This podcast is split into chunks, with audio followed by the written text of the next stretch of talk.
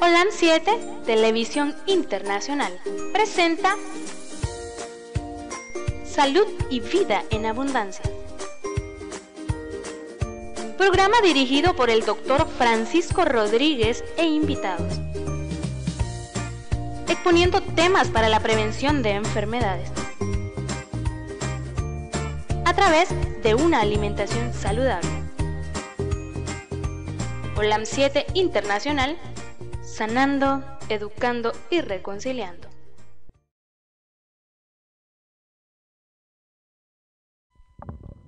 Sean todos bienvenidos a su programa Salud y Vida en Abundancia. Pasen buenos días, buenas tardes y buenas noches desde Nicaragua, Centroamérica, aquí de un pueblecito que se llama Diriamba. Aquí estamos en el centro de las Américas. Así es que a todos los que nos están viendo, a todos los que nos están escuchando a través de la radio local, a través de la radio en línea y a través de sus medios de comunicación masiva que el Señor utilice en este momento para comunicarse con todas las personas que, que estamos eh, conectados en este momento. Ok, un saludo a Ivania, hasta Granada, a mi hermano Felipe Reyes.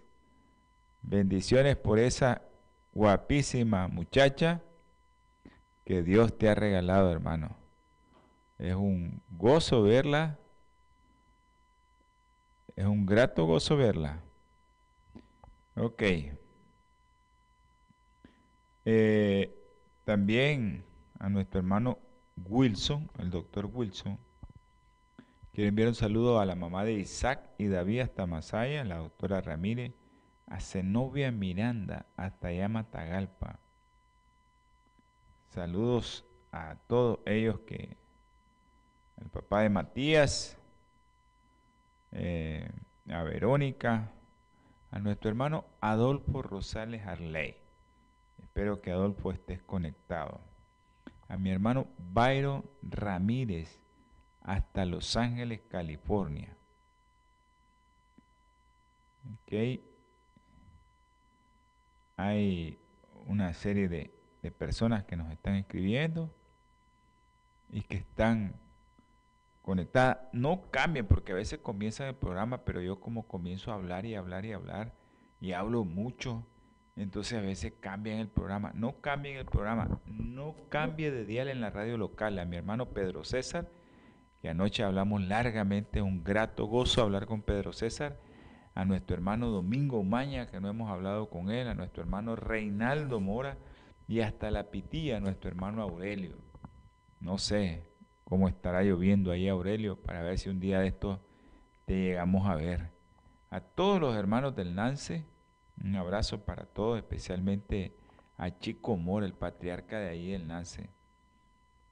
Hay tantas personas que, queremos enviar saludos hasta Europa, la gente que nos mira y se depela o se hace de mañana o se hace de tarde allá y ellos están pendientes del programa.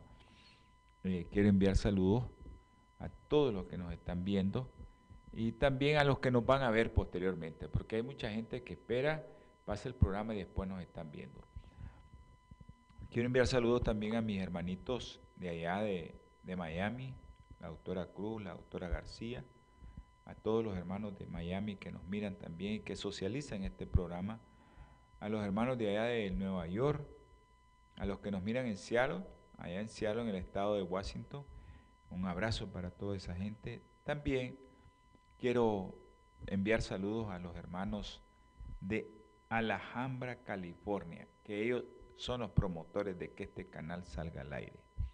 Un abrazo a todos mis hermanos allá de California, nuestro hermano Benedicto que está por Guatemala.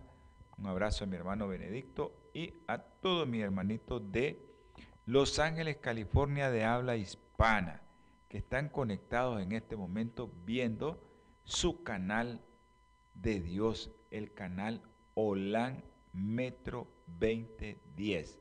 A todos los hermanos de Los Ángeles, California, que están viendo el canal OLAN Metro 2010. A los que nos están escuchando también en los Estados Unidos, en todas las partes del mundo, a través de su radio online, de OLAN 7, la radio online que usted está escuchando. Espero que el Señor me lo esté bendiciendo con estos consejos de salud. Estos consejos de salud son para todos, no es solo para mí, para todos. Esto nos trae mucho beneficio a todos. Así que bendiciones a todos mis hermanitos, que Dios me les guarde, que Dios me les proteja. Saludos a, los hermanos que veganos y, y vegetarianos, adventistas y no adventistas. Este programa, acuérdense que no es de la iglesia adventista, es un programa de Dios, es un programa para todas las personas que quieren cambiar su estilo de vida y que quieren estar sanos. Que la iglesia adventista es el que lleva, como decimos nosotros, la batuta de esto, pero no, es un canal de Dios, es un canal para toda la gente, hermanos católicos, apostólicos, testigos de Jehová, aquellos que no creen en Dios también, es para ellos porque cuando lo comiencen a ver van a creer en Dios. Así que también para todos, para todos, para todos es este canal. Así que bendiciones y este programa y sus siervos eh, hacen posible que usted tenga cada día un poquito más de, de conocimiento para que usted pueda hacer uso de él y cambiar su estilo de vida. Eso es lo que necesitamos. Así que Felipe, un abrazo y que Dios bendiga a la familia.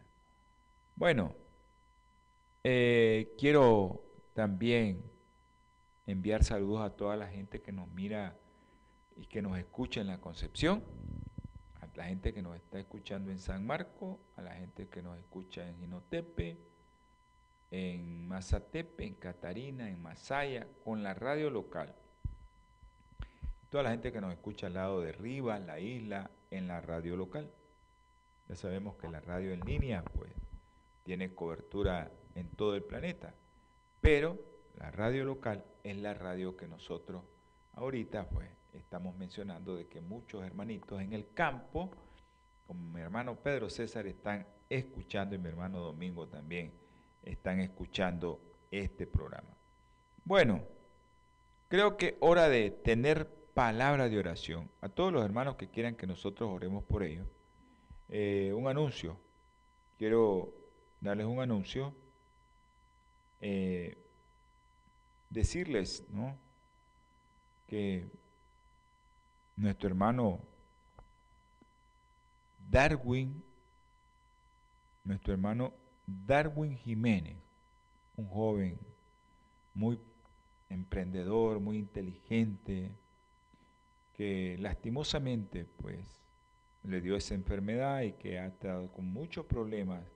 Está conectado al ventilador y está con una tecnología muy avanzada en México, pero se necesita de la cooperación de todos los hermanos, porque él es nicaragüense, sus padres están allá sufriendo, eh, necesitan de la ayuda de todos nosotros. Así es que voy a pedirle a producción que al final del programa tal vez nos pone una imagen que tengo en, en la pantalla de mi computadora. Producción, estoy activando ahí el Vimix para que quiero poner esta, esta, esta imagen. Tal vez producción me la puede poner, no sé. Ahorita en este momento quiero ponerla. Eh, ok, este es nuestro hermano Darwin Jiménez. Él pues se encuentra en México con un daño pulmonar severo por COVID. Continúa con una terapia de membrana extracorpórea, por ahí le están pasando el oxígeno. Y pues necesita nuestra ayuda para seguir luchando por su vida. Ya Darwin tiene muchos días de estar ahí. Los papás entraron a verlo, a donde está. Está sedado, pero escucha, está consciente.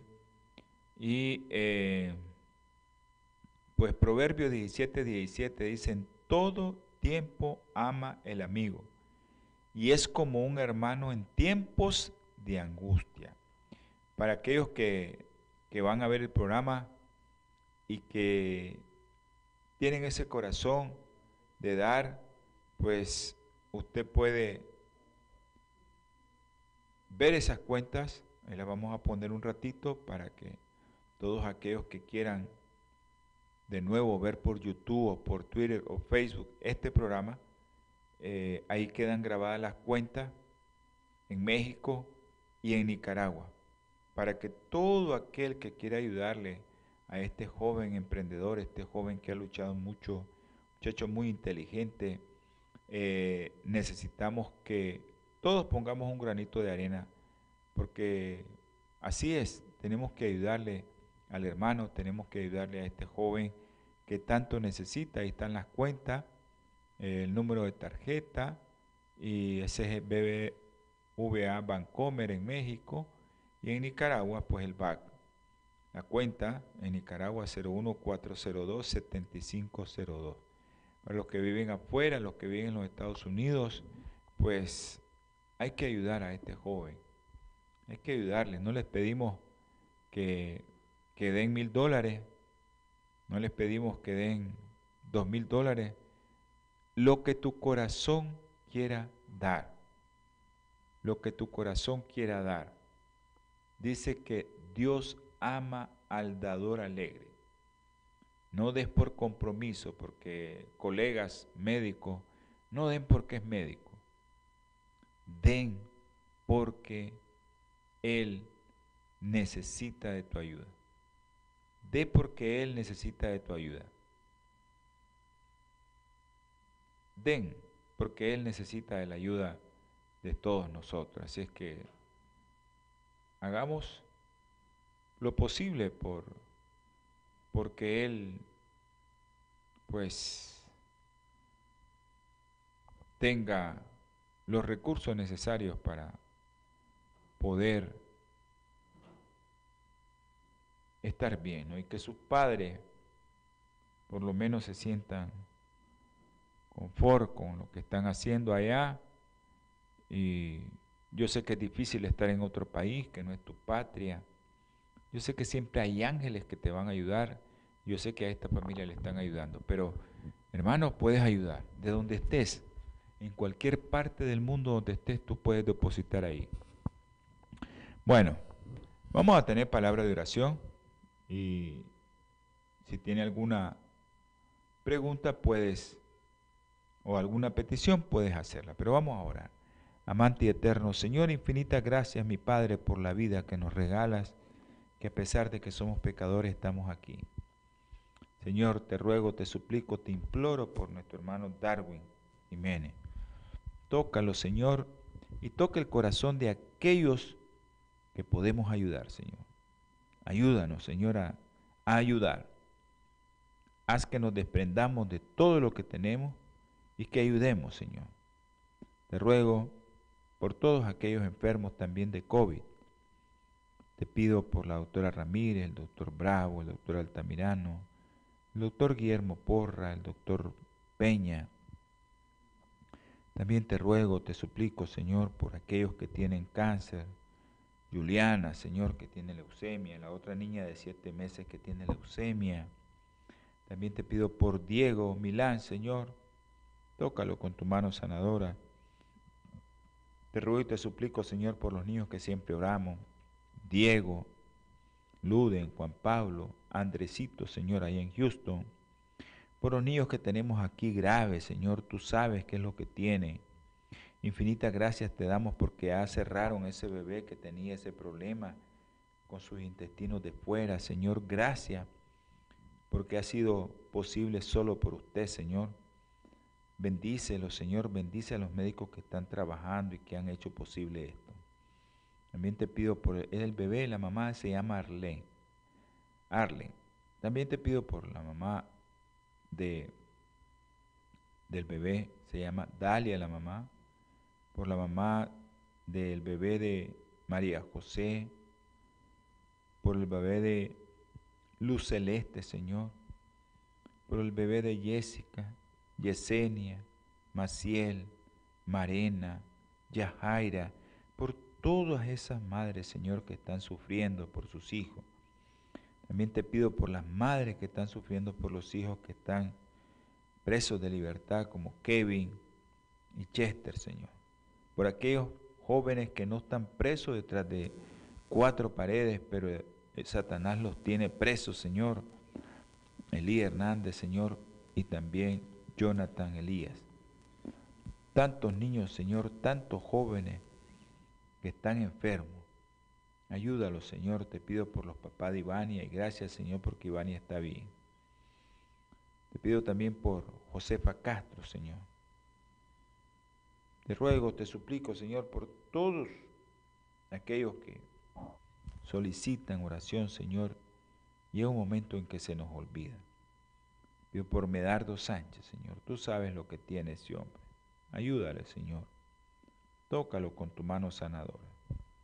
También hay tantas personas que nos piden, Señor, y que a veces están desesperadas, están que no hayan que hacer.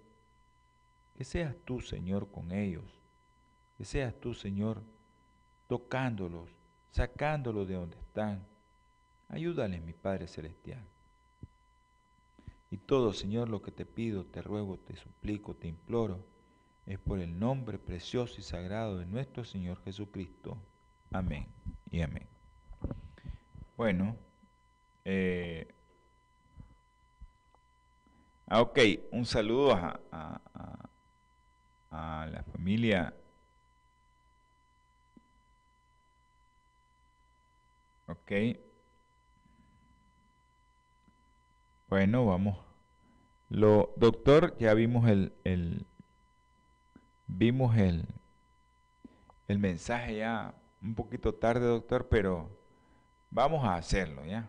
El doctor nos está pidiendo eh, que oremos. Doctor, envíeme su nombre completo. Porfa. Porfa, nos envía su nombre completo. Gracias. Gracias por, porque yo sé que lo va a enviar. Ok. Eh, sé que, hay muchos que, que están orando y que necesitan de las oraciones de todos nosotros, como nuestro hermano Darwin, necesita esas oraciones. Pero tenemos que hacerlas, tenemos que doblar rodillas, tenemos que pedirle al Señor. Dice Mire, estamos en los tiempos finales, tantas cosas que estamos viendo. Y por eso es que nosotros queremos que las personas que miran este canal y aquellos que lo van a ver, confíen en Dios y que todo lo que está pasando es parte de lo que tiene que pasar. Dice, yo envío mi mensajero que preparará el camino delante de mí y enseguida vendrá a su templo el Señor a quien buscáis, el ángel del pacto a quien deseáis. Ya viene, dice el Señor Todopoderoso. Sabemos que mi Señor mandó un ángel antes de que Él viniera. Y ahora sabemos que hay muchos que se han multiplicado dando el mensaje. Pues a mí me toca dar el mensaje de salud para que ustedes estén sanos y que puedan entender la palabra de Dios. Porque ese es el objetivo del mensaje. Es que nosotros, pues, eso es lo que nos toca. Bueno, hoy es, acuérdense que estamos hablando de la microbiota.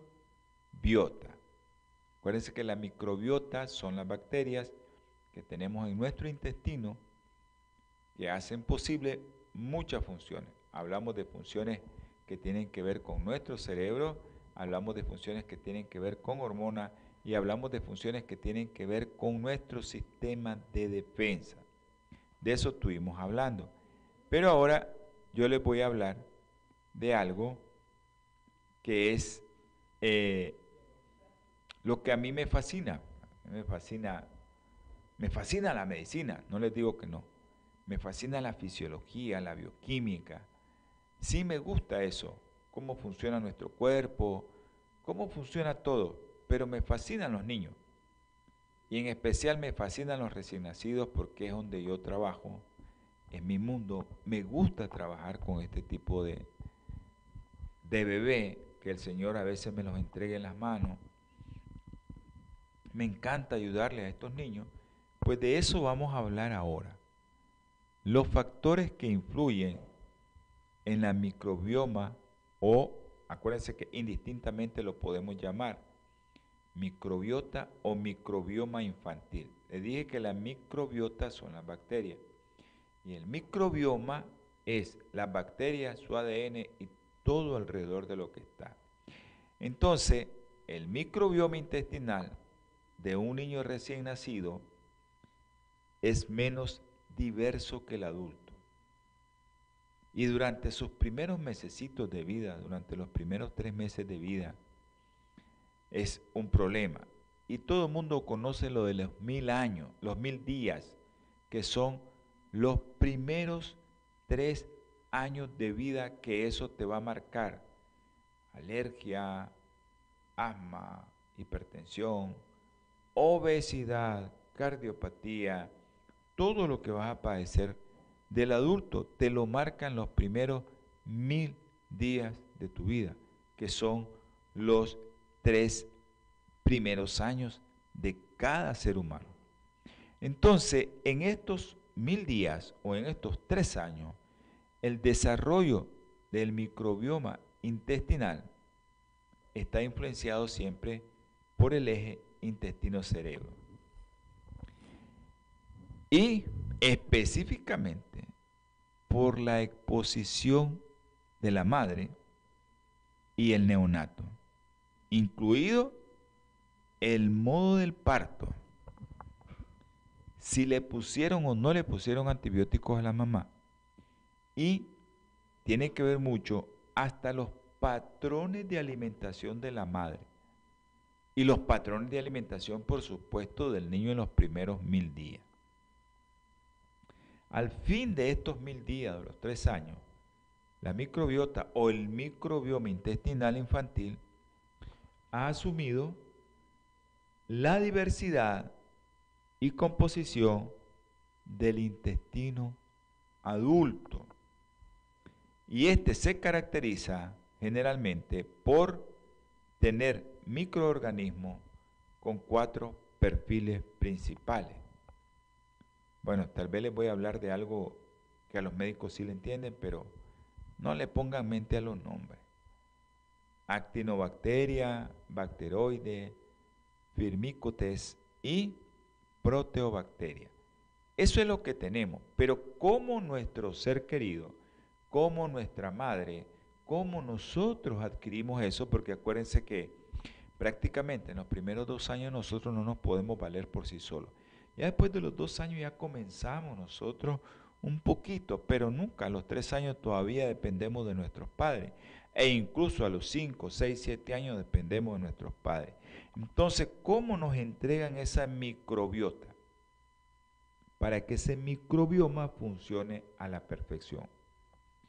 Entonces, uno de los factores que influye importantísimo y que también contribuye a la variación del microbioma infantil es cómo deciden nuestros padres que vamos a nacer. Si es que no hay contraindicación para nacer por abajo. Es un importantísimo punto que yo voy a tocar aquí. Muy importante. Ya que los bebés que nacen por vía vaginal tienen un microbioma intestinal muy similar a la flora vaginal y fecal de nuestra madre. Acuérdense que todos nacemos, a excepción de algunos cuantos, a excepción de algunos cuantos, todos cuando nacemos prácticamente venimos con nuestra boquita así y nosotros prácticamente le besamos el ano a nuestra madre cuando nacemos. Así nacemos. Y es de esa manera que nosotros adquirimos bacterias tanto del canal vaginal, que tiene bacterias o probióticos buenos, bifidobacteria y lactobacilo, ahí están, y también de su recto. Lo limpian y todo, cuando va a tener un parto, una mamá, le hacen enema y todo lo que le hacen ahí, pero, pero, siempre hay bacterias alrededor del ano de la mamá que son del colon de la madre. Entonces, cuando un niño nace por vía vaginal, esa microbiota va a ser parecida a la de nuestra madre, ¿verdad? Pero esto es si el bebé, los padres, deciden que nazca por vía vaginal. Hay mamá que yo sé que les duele mucho y, y nosotros estamos impulsando y lo vamos a lograr en el lugar donde yo trabajo. Ha sido una tarea, una lucha, esto porque pues no nos gusta ver sufrir a las madres y a veces cuando una mamá va a tener un bebé, prácticamente a ella se le quiebra su columna, su pelvis se despega y, es un dolor increíble. Después la pelvis se vuelve a pegar. Entonces todo eso, todo eso pasa y nosotros lo que queremos, por ejemplo, en la institución donde yo trabajo, yo sé que tengo mucho apoyo ahí, eh, de las autoridades, las autoridades nos apoyan muchísimo a nosotros en todo lo que hacemos con los recién nacidos y con las madres. Entonces nosotros estamos solicitando, ya tiene como cuatro o cinco años, de que a las mamás les ponga un poquito de anestesia a la hora de que la mamá tenga su último empujoncito en el parto al final, porque es ahí donde le da el dolor más grande. Entonces hay muchas madres que no quieren tener su bebé por vía vaginal, pero nadie les explica todo lo rico que pierde un niño al nacer por vía abdominal, y ya lo vamos a ver. Entonces, eh, estamos en ese eh, dilema, como yo sé que hacen falta recursos y especialmente pues recursos no económicos porque tenemos muchas cosas en la institución donde yo trabajo tenemos, si no es recursos humanos, que no tenemos.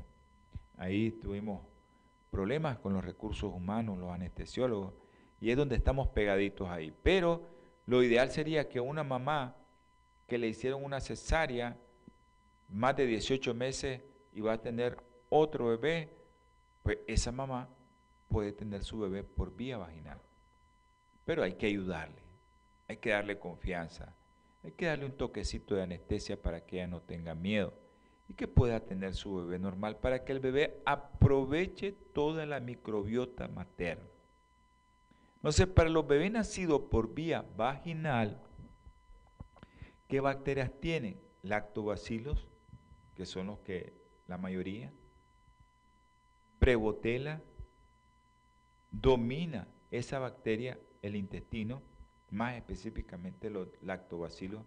Ustedes saben que esos se encuentran ahora en, en sobres como probióticos, ya, lactobacilos. Ahí te dice, tiene lactobacilo, y ya lo venden en sobrecitos, en cápsulas. Entonces, los bebés nacidos por vía vaginal tienen este tipo de flora que domina en su intestino. Pero en unos meses hay una mayor distribución de bifidobacterios y bacteroides. Estos géneros de microbios que se han encontrado, ya hay otros estudios que han encontrado otras especies posteriormente, ¿verdad? Ya encuentran especies como enterobacterias, E. coli, Klebsiella, Proteus, ya se encuentra ya después, o estreptococos o enterococos que son específicos del colon, ¿verdad? Y eso es en las primeras seis semanas de desarrollo en los lactantes nacidos por vía vaginal. Pero ¿qué pasa aquel bebé que nace por vía abdominal? Acuérdense que vamos a ver en qué tiene que ver la microbiota con el cerebro, en qué tiene que ver con las hormonas, en qué tiene que ver con tu sistema inmunológico. Ahorita estamos viendo nada más desde el recién nacido, ¿no? Y vamos a ver desde el, desde el embarazo, qué pasa si te dan antibióticos. Entonces, desde el recién nacido para adelante vamos a comenzar. Entonces, por otro lado, el microbioma intestinal de los bebés nacidos por cesárea, aquellos que nacen por cesárea, al estudiarlo, este microbiota o microbioma estaba compuesto por bacterias que se transmite, nosotros le decimos, las bacterias que se transmiten a través del canal del parto, le decimos transmisión horizontal. Y las bacterias que se transmiten a través de que nosotros tocamos al niño, tocamos otra cosa y vamos a tocar al niño, es una transmisión horizontal. O sea, la mamá, nosotros nace el bebé por vía abdominal y se lo pegamos al pecho.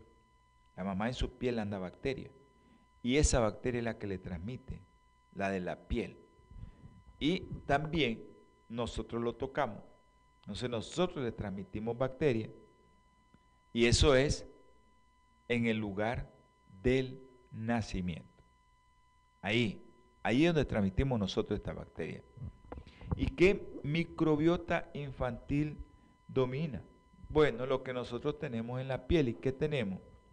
Estafilococo, corinobacteria. Acuérdense que el estafilococo es aquella que te da lesiones en la piel o, o si se va la sangre, el estafilococo es algo nefasto.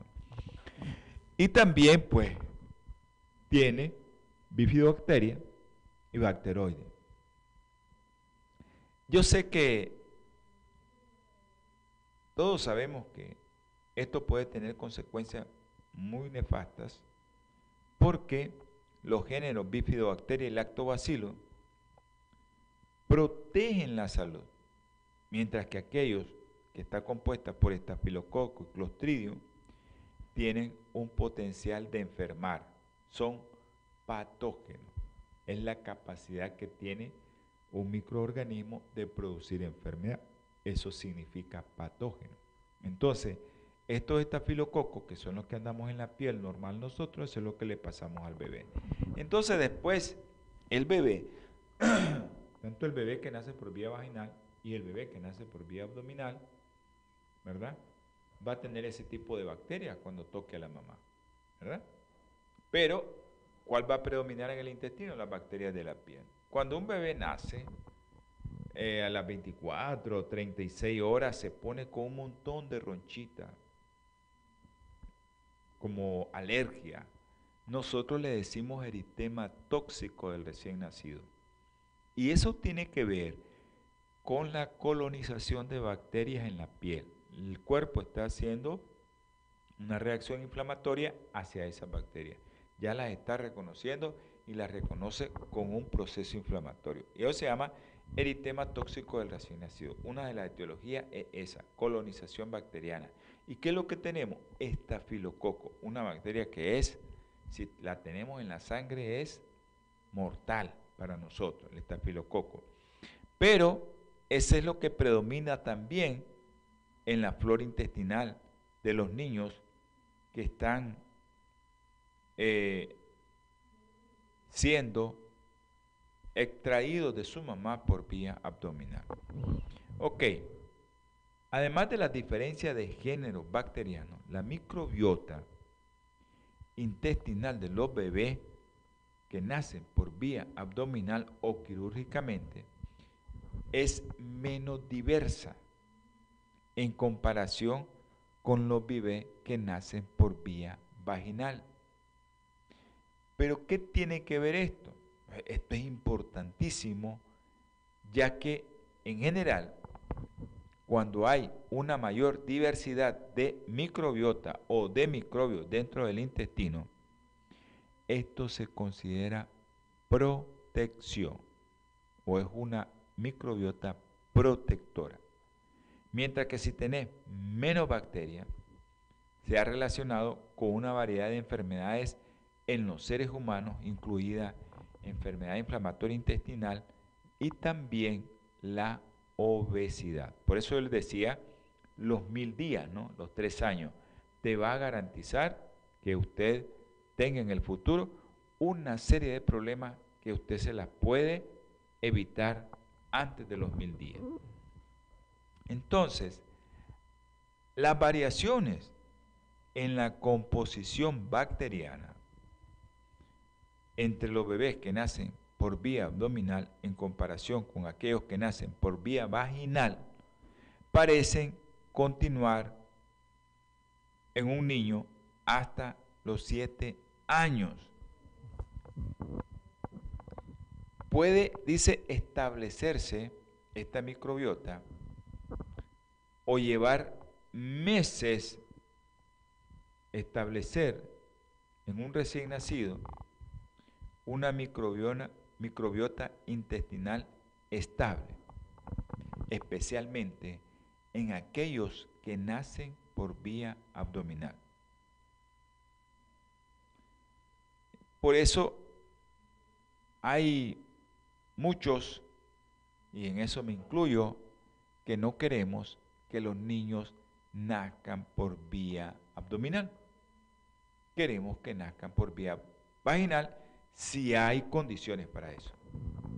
Si el ginecobstetra, el perinatólogo, el de medicina materno-fetal decide que ese bebé puede nacer por vía vaginal, pero la mamá no quiere, ahí viene el problema. Y por eso el programa de la microbiota, no solo por, porque me gusta a mí que nazca por vía vaginal, sino es todas las consecuencias nefastas que trae el nacer por vía abdominal. Entonces, ya dijimos, el factor vía de nacimiento es importante en el desarrollo del microbioma intestinal del bebé. Sabemos que los bebés nacidos quirúrgicamente, su microbiota no va a ser igual a la que nació por vía vaginal. Aquellos casos, por ejemplo, que se separan de sus madres después del nacimiento durante un periodo prolongado de tiempo, también por eso ahora nosotros promovemos que la mamá entre a la sala de neonatología si lo permite el bebé y no está grave, se queda con su bebé. Se queda, ahí se tiene que quedar. ¿Por qué? Porque no es solo la microbiota intestinal y vaginal de la madre la que influye también, sino la microbiota de la piel de la madre. Pero estos datos de la forma en que nace un bebé o de la forma del parto, hay que interpretarlos con mucha precaución porque a veces hay muchos factores de confusión. Por ejemplo, una mamá que te dice, yo quiero nacer por vía, quiero que mi bebé nazca por vía abdominal, y hay muchas madres que actualmente, los médicos, pues, lastimosamente, yo estoy de ese gremio, hacen negocio con eso, porque inculcan al final, la llevan a la mamá a que nazca por vía abdominal porque ganan más, porque tienen más oportunidades de obtener mayor cantidad de dinero a que nazca por vía vaginal.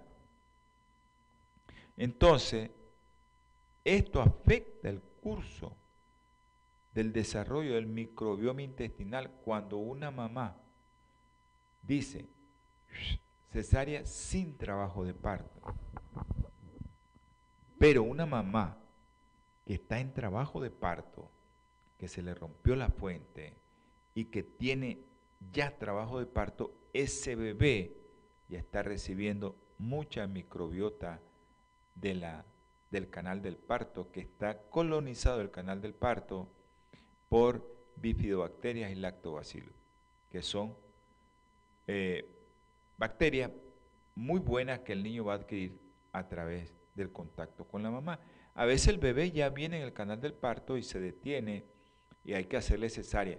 Ese bebé no es el mismo que la mamá decidió sin dolores a sala de operaciones.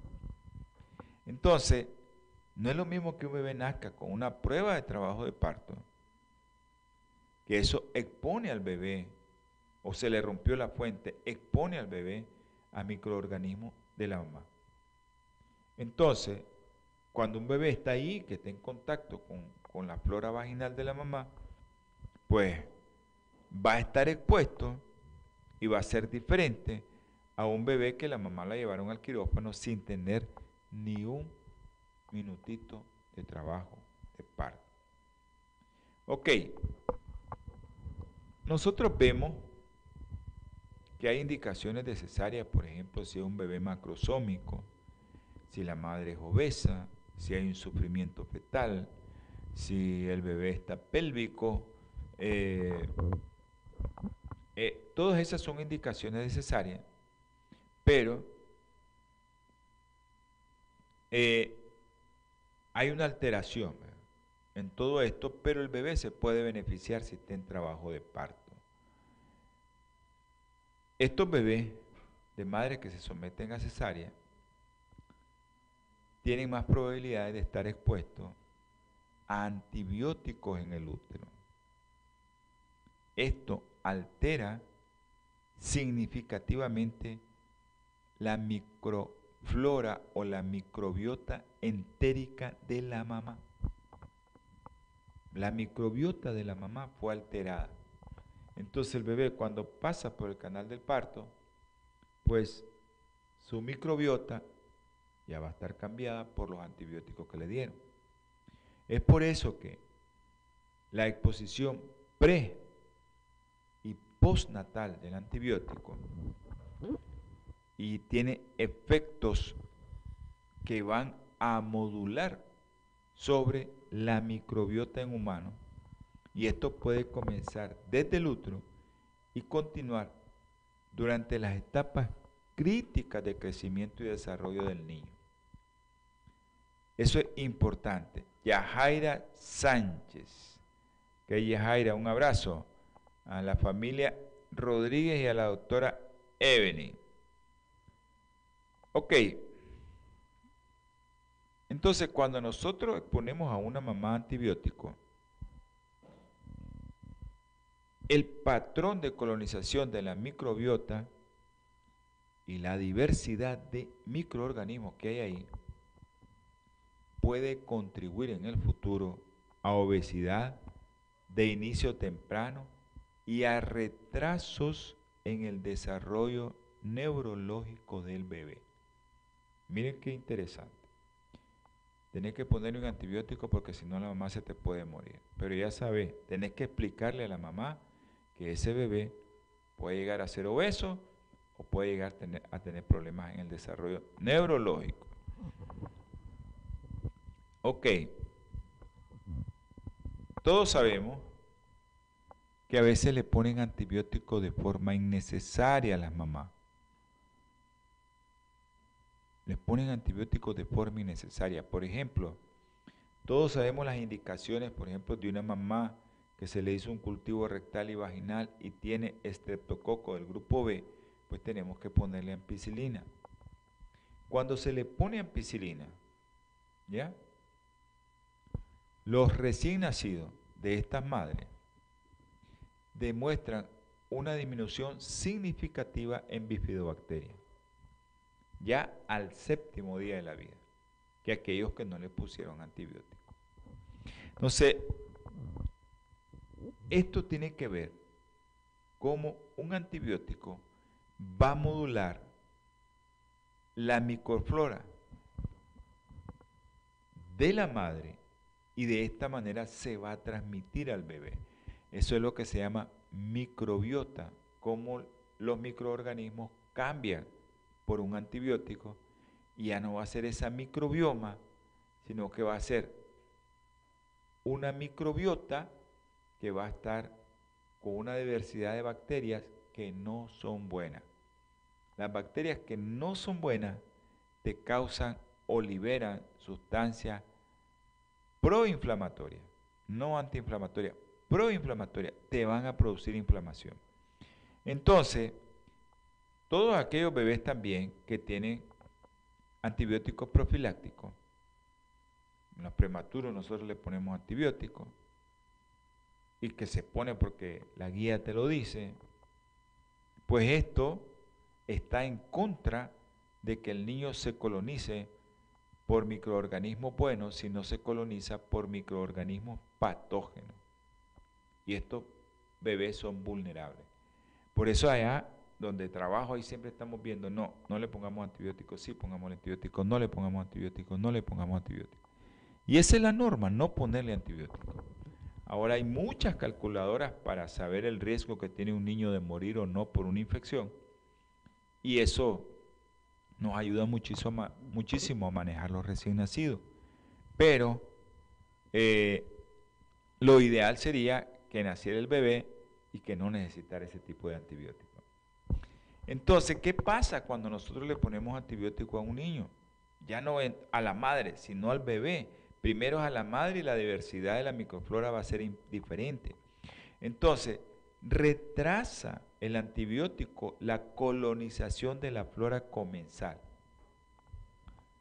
Este retraso se recuperó en estos niños hasta las 36 semanas de edad postconcepcional. Miren cuántos días, ¿no? Si yo le pongo antibiótico a un bebé en útero y se lo puse muy temprano, hasta las 36 semanas de edad postconcepcional, yo voy a comenzar a ver mi flora de nuevo. Digamos, le ponen antibiótico para infección de vías urinarias, le ponen antibiótico para un montón de cosas a las mamás.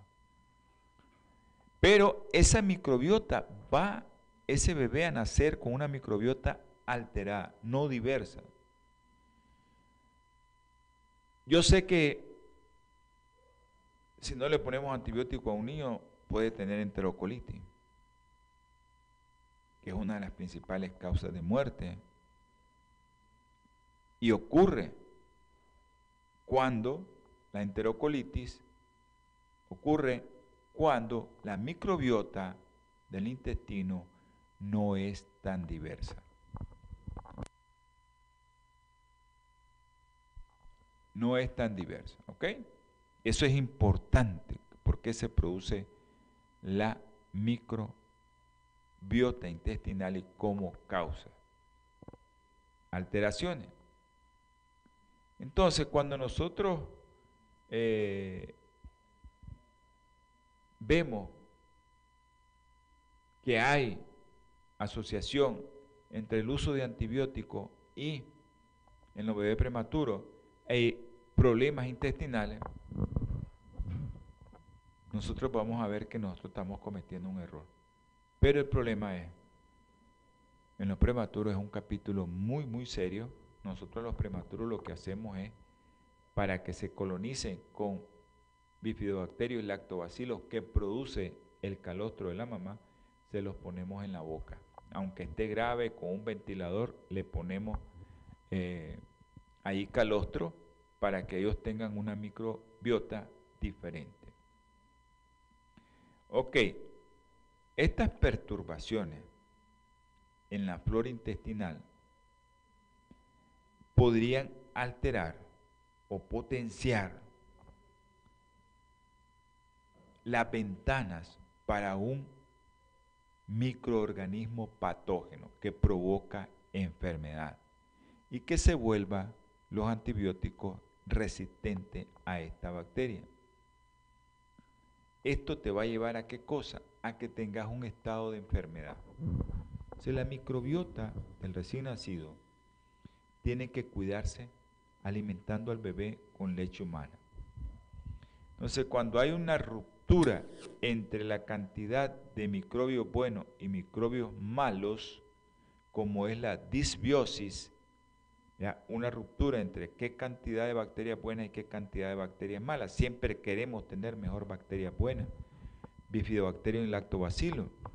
Cuando hay una alteración en ese ecosistema, en ese microbioma relacionado con el uso de antibióticos, entonces se desplaza las bacterias que son malas, especialmente enterobacterias,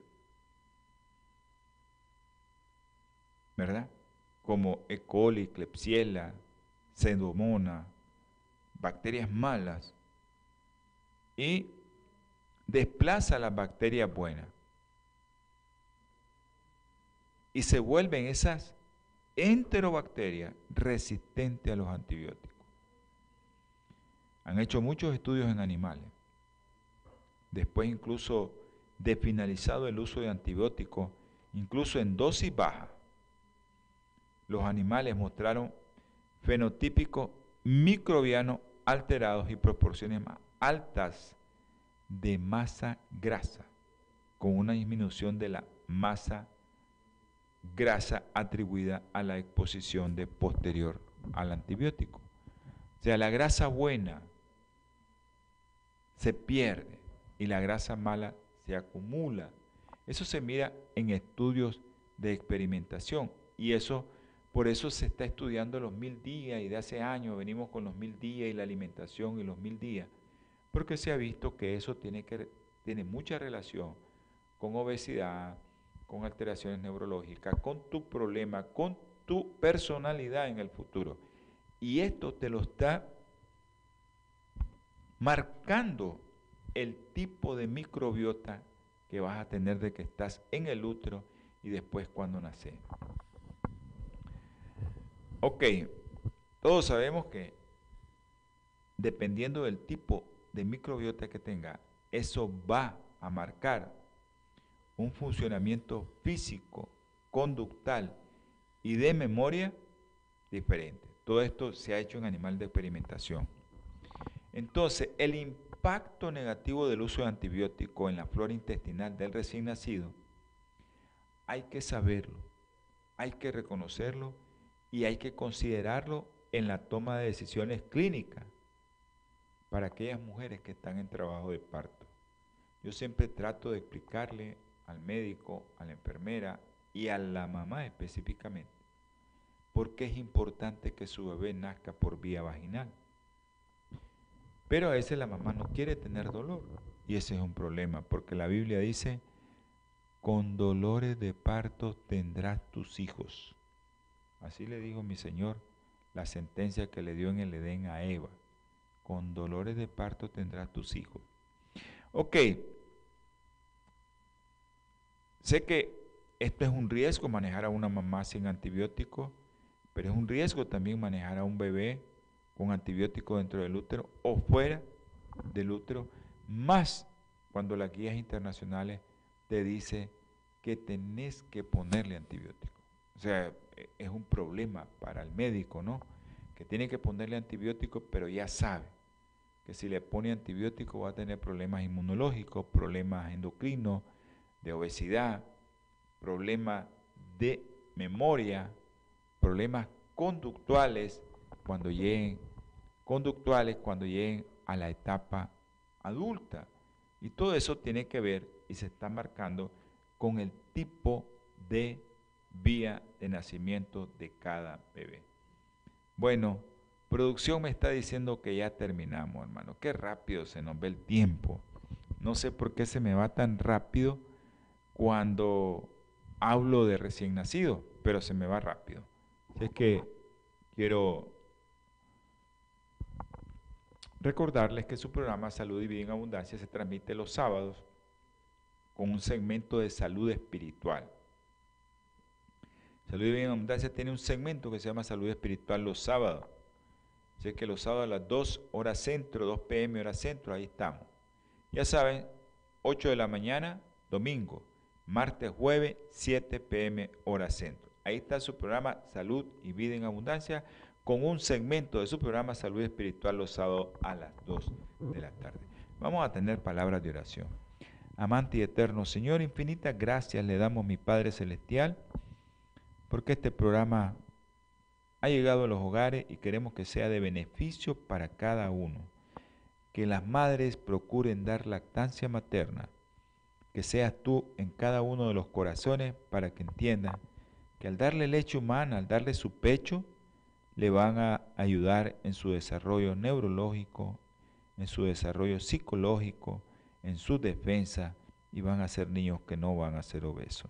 Gracias mi Padre Celestial, bendice a todos los que nos vieron, a todos los que nos escucharon, si algunos tienen problemas, resuélvaselo mi Señor en el nombre precioso y sagrado de nuestro Señor Jesucristo. Amén y amén. Ya saben, los esperamos martes, jueves o domingo o el sábado a las 2 de la tarde. Pase buenos días, buenas tardes y buenas noches y que el Señor los bendiga. Holan 7, Televisión Internacional, presentó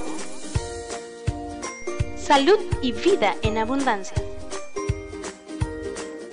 Programa dirigido por el doctor Francisco Rodríguez e invitados, exponiendo temas para la prevención de enfermedades. A través de una alimentación saludable. OLAM 7 Internacional, sanando, educando y reconciliando.